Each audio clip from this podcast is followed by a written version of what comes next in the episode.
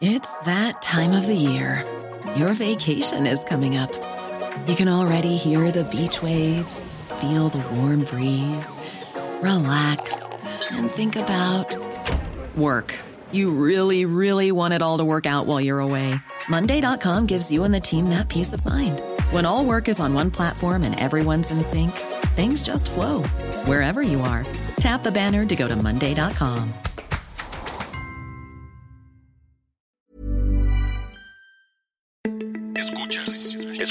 podcast de Dixo. Escuchas Fuera de la caja con Macario Esquetino. Por Dixo, Dixo, la productora de podcast más importante en habla hispana.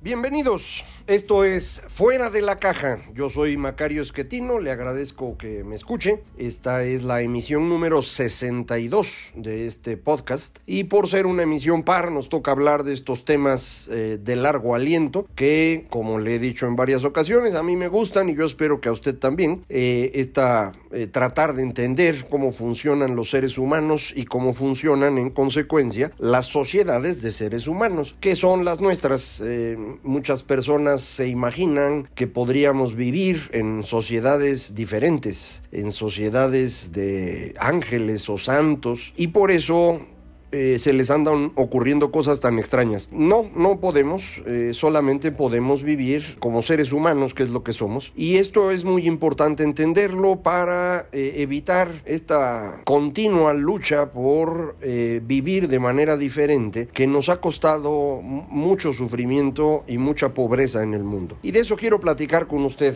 hoy. Lo que quisiera yo comentar y analizar con algo de detalle es cómo los seres humanos no podemos podemos construir estas sociedades comunitarias que tanto gustan a muchas personas y que son eh, emocionalmente muy atractivas, pero que desafortunadamente no pueden existir y por eso se conocen con el nombre de utopías. No, no tienen lugar, no, no, no van a existir nunca, son imposibles y de hecho, si uno le piensa un poco, son indeseables. Eh, no queremos eso.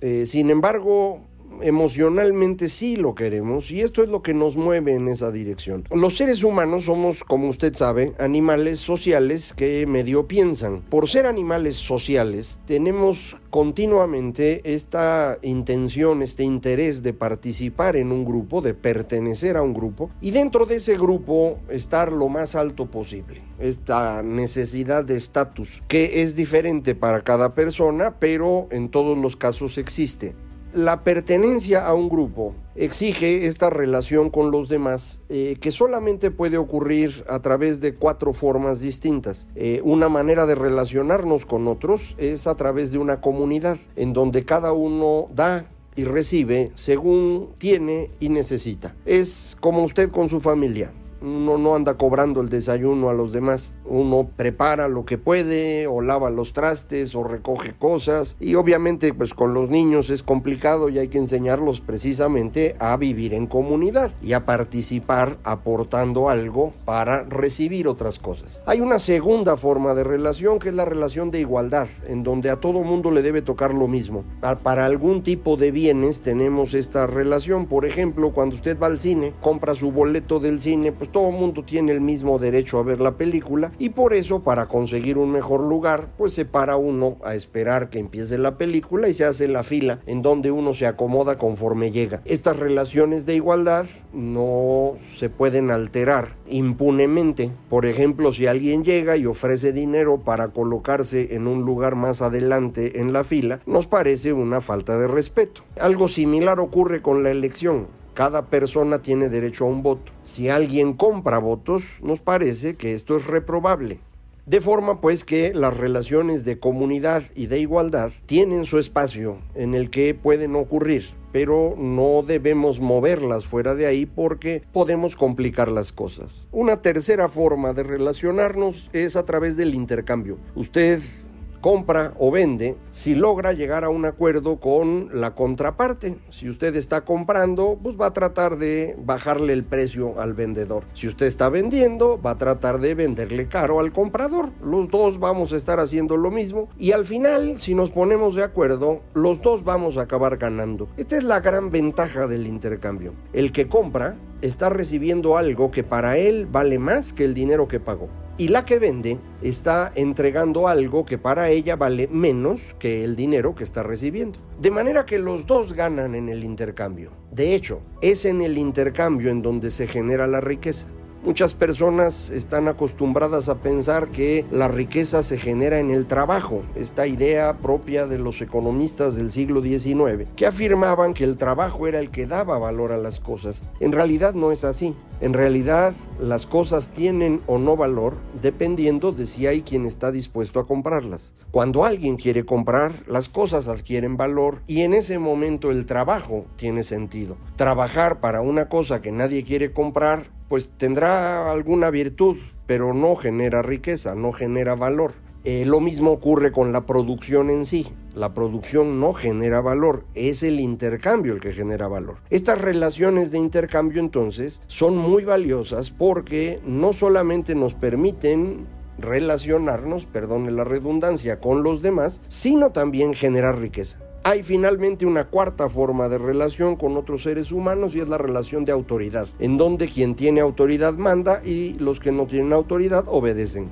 ¿Por qué le comento estas cuatro formas? Porque eh, todas estas ideas de generar una comunidad artificial, eh, lo que tratan de hacer es eliminar el intercambio y dar en su lugar una relación comunitaria.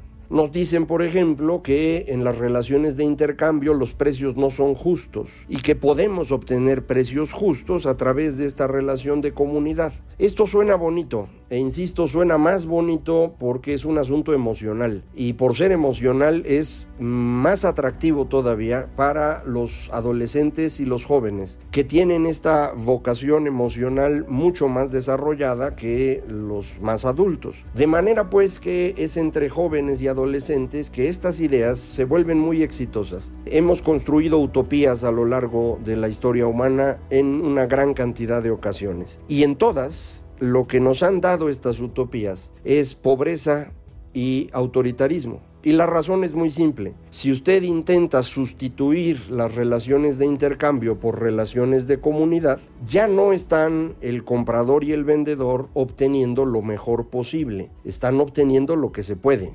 Y al no obtener lo mejor posible, uno de los dos o ambos ya no están ganando. Y al no ganar, ya no se generó riqueza. De manera que la sociedad en su conjunto, al eliminar las relaciones de intercambio, lo que hace es eliminar la generación de riqueza. Y la sociedad empieza a empobrecer. Y conforme la sociedad empobrece, las tensiones crecen y quienes promovieron la vida en comunidad se dan cuenta que no van a poder mantener esta sociedad funcionando y entonces se mueven a relaciones de autoridad.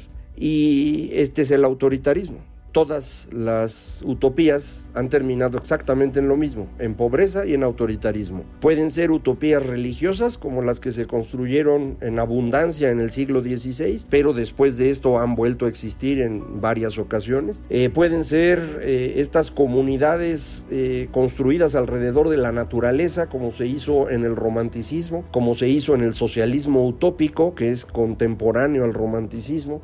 todavía existían a fines del siglo XIX estos grupos de socialismo utópico comunismo primitivo, como le decían los marxistas, eh, como los falansterios. Aquí en México hubo falansterios, estos grupos eh, comunistas que pensaban que podían vivir pues como habían vivido los primeros cristianos, por ejemplo. Y el asunto es que esto funciona siempre y cuando la comunidad sea muy pequeñita, porque los seres humanos estamos hechos biológicamente para relacionarnos de forma comunitaria con un grupo que no puede exceder los 150 individuos según la hipótesis de Robin Dunbar, eh, un antropólogo, etólogo más claramente, que eh, dedujo este número a partir del de tamaño relativo de nuestra eh, masa cerebral frontal. Que es la que determina el tamaño de las eh, bandas, tanto en otros primates como en elefantes y otros animales que son sociales. Entonces, de ahí dedujo pues que este número de 150 es el máximo posible. Ahora, la evidencia que tenemos de comunidades de cazadores recolectores actuales y prehistóricos indica que la cifra más bien ronda 60 adultos. Más allá de eso nos es muy difícil. Entonces, si usted tiene una comunidad de 40, 50, 60 personas, puede vivir en comunidad. Es lo que hace usted en su familia o en su familia extendida como tenemos mucho en México o con sus amigos. Pero más allá de 60 personas, 100 personas, esto ya no funciona. Y entonces tenemos que recurrir a las otras relaciones. Podemos establecer relaciones de igualdad para personas que pasan un cierto criterio. Esto es lo que se llama un club. De hecho, cuando usted va al cine, eso es lo que hace. Todos los que pagan su boleto tienen derecho a entrar y todos tienen el mismo derecho a ver la película y el que llega primero escoge el lugar y los demás van agarrando lo que quede. Pero extender esto a, a un país entero es imposible. Por ser imposible, acaba resultando en un fenómeno de autoridad. Y estas utopías acaban todas siendo una tragedia, insisto, en materia económica y una tragedia en materia de autoritarismo. En el siglo XX los intentos que se hicieron fueron alrededor del fascismo, todos alrededor de un Estado que tenía una cierta orientación religiosa, o el nacionalismo que quitando un poco la parte religiosa inventaba una comunidad imaginaria, como se titulaba el famoso libro de Ben Benedict Anderson, o el comunismo eh, de plano, en donde pues la idea es que una clase social puede vivir de forma comunitaria. Esto no ocurrió y no va a ocurrir jamás. Es imposible. No da la cabeza de los seres humanos para eso. Las relaciones de intercambio, sin embargo, permiten una vida en común más eficiente porque cada uno da y recibe conforme negocia con los demás. Evidentemente podemos mejorar esto si eh, damos un punto de partida lo más parejo posible para todos los seres humanos. Y esto es algo que hay que ir viendo cómo se construye, con algunas cosas, por ejemplo, que deben ser iguales para todos. El caso de educación. ¿Qué número de años de educación deberían ser igualitos para todos. Yo soy de la idea que 10 años de educación deberían ser accesibles para todos exactamente en las mismas circunstancias. Y de ahí en adelante ya el asunto puede variar. Hay quienes piensan que pueden ser más años, eh, hay otros que piensan que la educación gratuita pública no debería existir. Creo que eso es algo que debemos discutir y, y, yo creo que mi idea es mejor que las otras dos, pero pues así pasa con todo, ¿no? Nuestras ideas pensamos que son mejores. El asunto es confrontarlas y, pues cuando no son mejores, reconocerlo e ir cambiando. Salud, por ejemplo, no estoy seguro que la salud de todos los días deba ser igual, pero sí creo que la defensa frente a enfermedades catastróficas debe ser igual para todos. Esta es mi postura, otras personas lo verán distinto. Pero son el, el tipo de cosas que podemos mejorar sin meternos a destruir las relaciones de intercambio. Porque si queremos sustituir esas relaciones de intercambio en general por relaciones comunitarias, el resultado, insisto, va a ser el fin de la generación de riqueza y eventualmente un sistema autoritario. Pasó con el comunismo, pasó con las religiones, pasó con las comunidades cercanas a la naturaleza, ha pasado en todos lados y va a seguir pasando. Es simplemente una fatalidad biológica. En, muchas personas no les gusta escuchar esto porque creen que la parte biológica no debería determinar la vida de los seres humanos. Pues yo estoy de acuerdo, no la determina, pero sí establece ciertos límites que no podemos superar. Nadie en el mundo va a correr arriba de 40 kilómetros por hora. No se puede.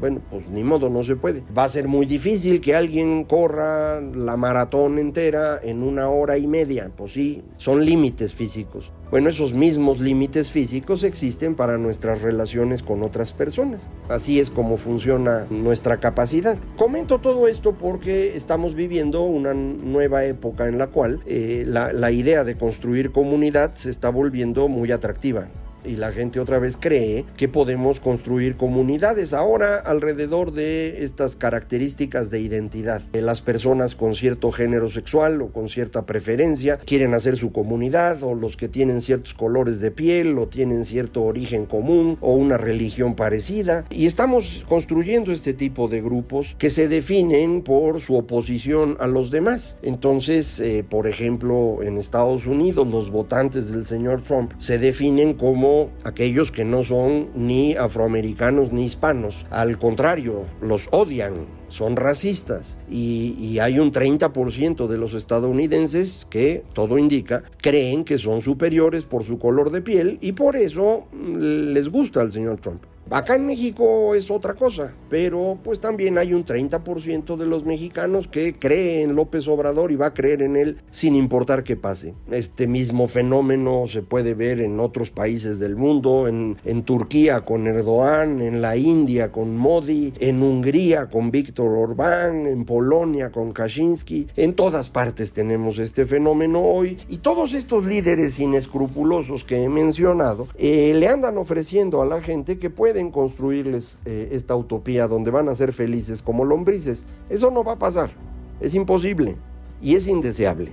Es indeseable porque en el momento en el cual esto empiece a fallar, el resultado va a ser pobreza y autoritarismo. No hay otra. Y no la va a haber jamás. No crea usted en utopías. Claro que la alternativa a la utopía eh, pues no, no es tan agradable porque significa que usted y nadie más es responsable de lo que a usted le pase. Y hacerse responsable de la vida de uno es algo que no es muy atractivo. Muchísimas personas andan buscando cómo deshacerse de la responsabilidad. Y por eso los atraen estos líderes inescrupulosos y por eso los convence la idea de la utopía comunitaria, porque se van a diluir en la comunidad. Ya no van a ser ellos, van a ser parte de algo, algo superior, trascendente. Pues no, eso no va a funcionar. Y al final van a ser pobres y van a estar subordinados a una autoridad que va a abusar de ellos. Yo insistiría, la única opción que tenemos es aceptar la libertad con la responsabilidad que implica. Y esto significa que cuando uno decide libremente comprar un auto, comprar una computadora, comprar un helado, pues uno es responsable de si le gusta o no lo que compró y no hay manera de andarse quejando. Mucha gente dice, no, pero es que, por ejemplo, en el empleo, mm, yo no puedo conseguir un buen empleo. Bueno, pues esto depende de una gran cantidad de factores, algunos de los cuales son mejorables, pero muchos de ellos no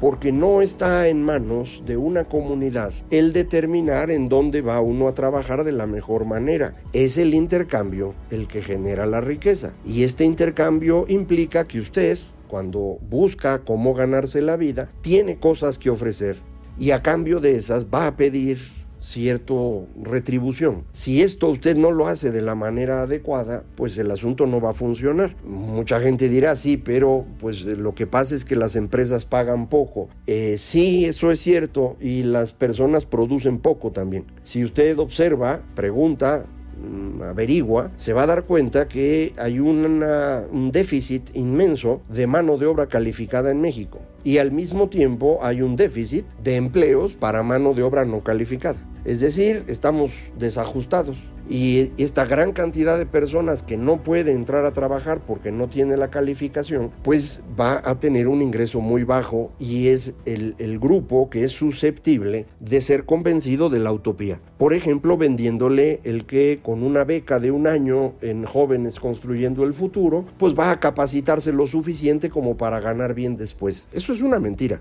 eso no va a pasar. Y menos en un programa que no tiene ni pies ni cabeza, ni el mínimo orden pero la gente lo quiere creer.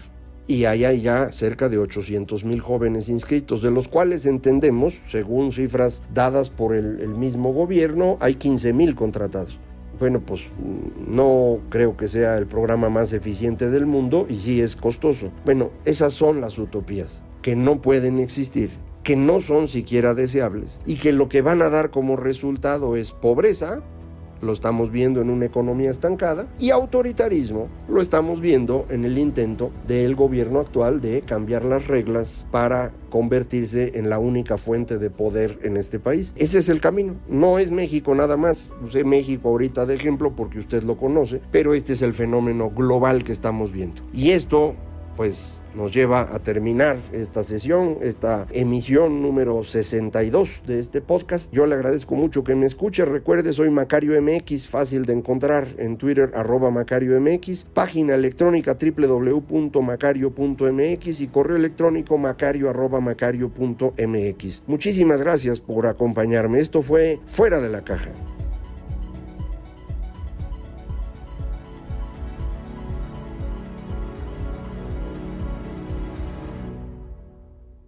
Dixo presentó Fuera de la caja con Macario Esquetino. La producción de este podcast corrió a cargo de Pedro Aguirre. Coordinación, Verónica Hernández. Producción general, Dani Sadia. Hey, it's Paige DeSorbo from Giggly Squad. High quality fashion without the price tag. Say hello to Quince. I'm snagging high-end essentials like cozy cashmere sweaters, sleek leather jackets, fine jewelry, and so much more. With Quince being 50 to 80% less than similar brands. And they partner with factories that prioritize safe, ethical, and responsible manufacturing. I love that.